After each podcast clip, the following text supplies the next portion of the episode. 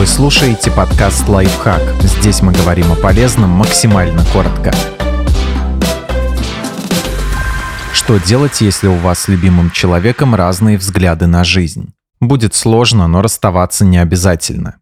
Какие различия могут привести к конфликтам?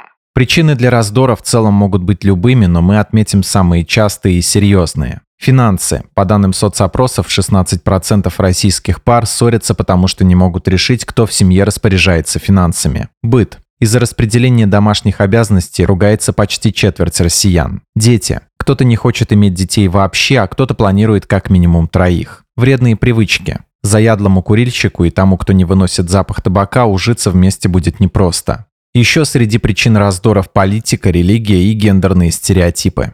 Как быть, если вы очень разные? Из-за несоответствия личных интересов и взглядов на жизнь, по данным ВЦИОМ, разрушается 12% браков. Но разные взгляды – это еще не повод хоронить отношения. Признайте, что вы разные, и это нормально. Каждый из вас имеет право придерживаться выбранных взглядов. Различие во мнениях не означает, что кто-то из вас лучше или хуже и не делает вас врагами. Обсудите ситуацию с партнером и продумайте стратегию, что будете делать при непосредственном столкновении взглядов. На какие уступки готов пойти каждый из вас. На практике все будет зависеть от конкретной ситуации. Допустим, конфликты в паре возникают из-за разделения домашних обязанностей. Тогда составляете график и выполняете все дела по очереди. Один готовит, другой покупает продукты и моет посуду, один наводит порядок на полках, другой пылесосит.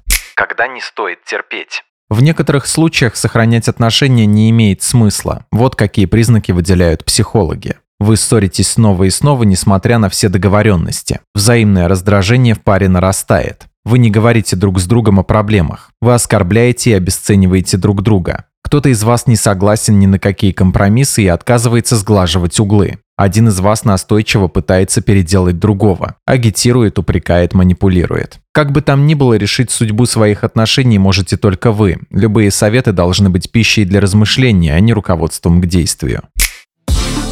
Подписывайтесь на подкаст «Лайфхак» на всех удобных платформах, ставьте ему лайки и звездочки, оставляйте комментарии. Услышимся!